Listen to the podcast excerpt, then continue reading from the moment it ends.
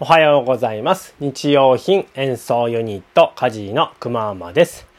今日は、えー、誰か一人を思いっきり喜ばせようというテーマでお話ししてみたいと思います。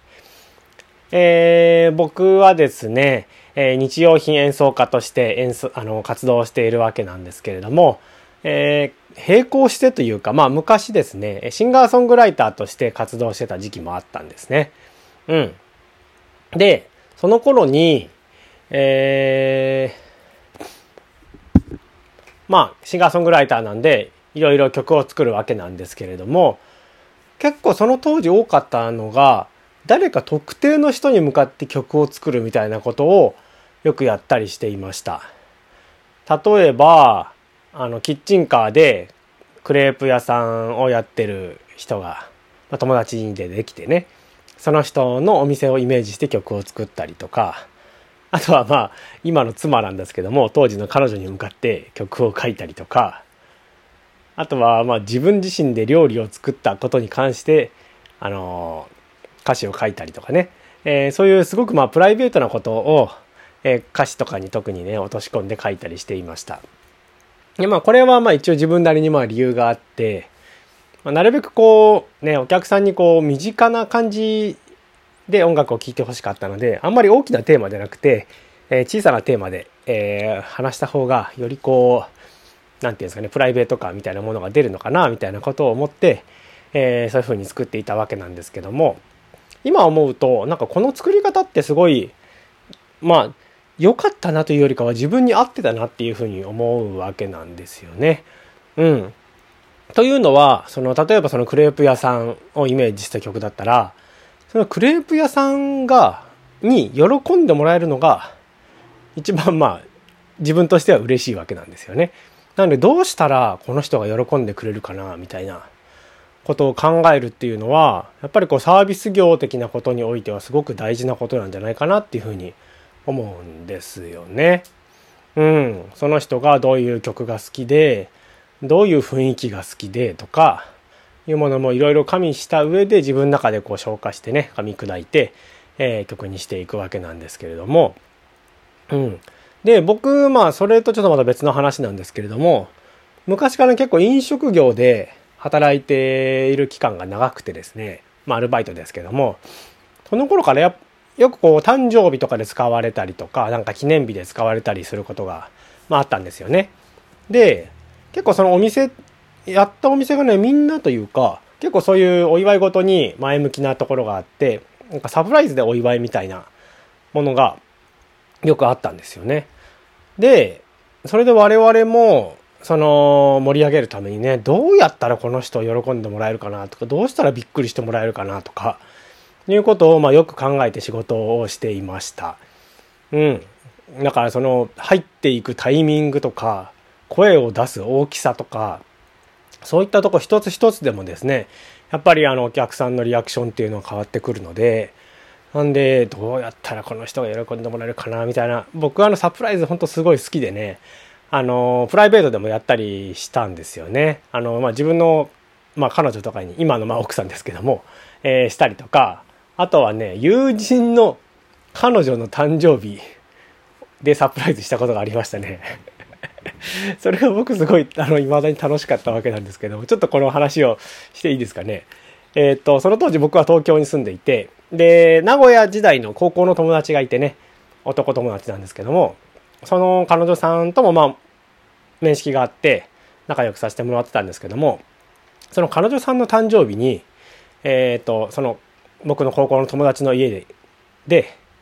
ご飯を食べるという話だったんですよね。もう一緒に住んでたのかな？あの頃は同棲してたような気がするんですけども、うん。その時に、なんか、お祝いさせてよって言ったのかな？お祝いしてよって言われたのかちょっと忘れちゃったんですけども、で何をしたかというとですね、わざわざそのために東京から名古屋に行きまして、でその子が帰ってくる前から、あの、その子の家、その友達の家でね、僕のね、あの、ご飯、夜ご飯を作っておいて、で、えーその二人が帰ってきた瞬間、あの、真っ暗の中からハッピーバースデーの歌が流れて、まあそれ流してるんですけど、僕はね。で、電気をつけて、おめでとうってね、えー、驚かすという、なんでお前がここにおるでみたいな 話だったわけなんですけども、まあ僕は一応その日は、えー、お手伝いさんというか、ね、えー、て言うんだっけ？ホーム、なんて言うんだっけ？お手伝いさんでいいのか。みたいな役でね、えー、ご飯を提供して、えー、喜んでもらうという。それはすごいね、楽しかったですね。あの、なんであなたがそこにいるのっていう嬉しいびっくりみたいな顔は未だにね、忘れられないわけなんですけれども。うん。で、まあ、こういうことをしていくとですね、何がいいかというと、一人を喜ばせられれば、それをどんどんこう、大きく展開していけばいいだけというか、うん、一人も喜ばせられない人に、たくさんの人は喜ばせられないだろうというね、えー、まあ、僕の考えなわけなんですよね。うん。もちろんね、これ一人の喜ばせ方と、たくさんの人の喜ばせ方っていうのは、結構方法論として、まあ、ある種違う部分も多くあるとは思うんですけれども、例えば、二人いたとしたら、その二人が喜んでくれる共通項みたいなものを探せば多分両方とも喜んでもらえると。まあこれが3人4人5人ってなってきてもやっぱりその喜んでもらえる共通項みたいなものを探せばいいと思うんですよね。まあ逆に僕1000人とか1万人とかになったらちょっと逆 よくわかんないんですけどもでもやっぱり一人一人が喜んでもらえる方法っていうのが最終的にはいろんな人に喜んでもらえる方法につながるんじゃないかなっていうのを最近思うわけなんですよね。うん。なので、そう、今後まあその動画とかね、曲を作っていくときに、誰がすごい気に入ってもらえる誰かに、その誰、自分が狙っている人に気に入ってもらえるっていうのを考えるのが大事なのかなみたいな風に思うわけなんですよね。うん。まあ、もちろん、まあ、例えばその芝居の曲を作ってて、えー、最終的にね、聞くのはお客さんなので、お客さんが喜んでもらえるっていうのはもちろん大事なんですけども、だとしたらそのお客さんが何歳ぐらいの子で、まあ大人なのかもしれないですし、どういうことに興味があってみたいなことを考えて作るっていうのは、そのやっぱり誰か一人ね、そのターゲットというんですかを喜ばせる、ために重要なんじゃないかなというふうに思うわけなんですよね。で、まあ僕の場合は結構何て言うんだろう。まあそこももちろん考えるわけなんですけども、あの例えばその芝居だったらその芝居を一緒に作っている人たちに喜んでもらうとかっていうのもあのよく考えたりしますね。うん、実際にあのそのお客さんっていうとちょっとあの実態がないじゃないですか。そうじゃなくてその一緒に作ってる人たちっていうのは実際にこう何々さん何々さんってねその人のあの個人個性があるのでそういう人たちに喜んでもらえる方法っていうのを考えると意外とそれがあのうまくはまったりする時があるイメージがあるんですよね。うん。なので、えー、そういうふうにねまずは誰か一人を喜ばせられるように、えー、努力してみたらきっと楽しいね世の中になるんじゃないかなあ話がでかくなってきたけども自分の周りがねハッピーになるんじゃないかなっていうふうに思ったりしていますね。うん。まあこれは別にエンターテインメントする人ばっかりでもなくて、まあ家族がいたら、その家族がどうやったら喜んでくれるかなとか、そういうふうに考えていくのがいいんじゃないかなって最近は思いますね。はい。えー、まあ僕個人で言うと、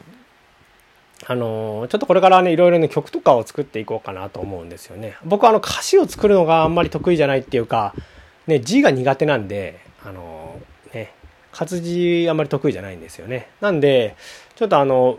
なんていうんですか、歌詞なしのインストゥルメンタルっていうか、楽器のまあ、メロディーで音楽をやるっていうのを、ちょっと強化してみようかなというふうに最近思っています。ので、誰かね、具体的にこの人のイメージで作ろうかなとかっていうふうに、えー、していこうかなという、まあその決意表明というかね、自分の中でちょっと指針を作っておこうかなっていうことで、今回はこんなお話をしてみました。はい。というわけで、えー、今日はですね、え、この後事務所に行って、年末公開する、えー、劇団うりんこさんと一緒にやるね、お芝居の打ち合わせに行ってきます。え2曲、えとりあえずそれに向けて曲を作ったので、えー、聞いてもらってどんな反応が得られるのか、いい反応が出るといいんだけど、ちょっとね、怖いですね、なんかこういうのってね。えー、なんかそれ違うね、みたいなこと言われたらね、ちょっとがっかりなんですけども、まあまあ、えー、頑張っていっていきたいと思います。それでは皆さん、えー、良い一日をお過ごしください。バイバイ。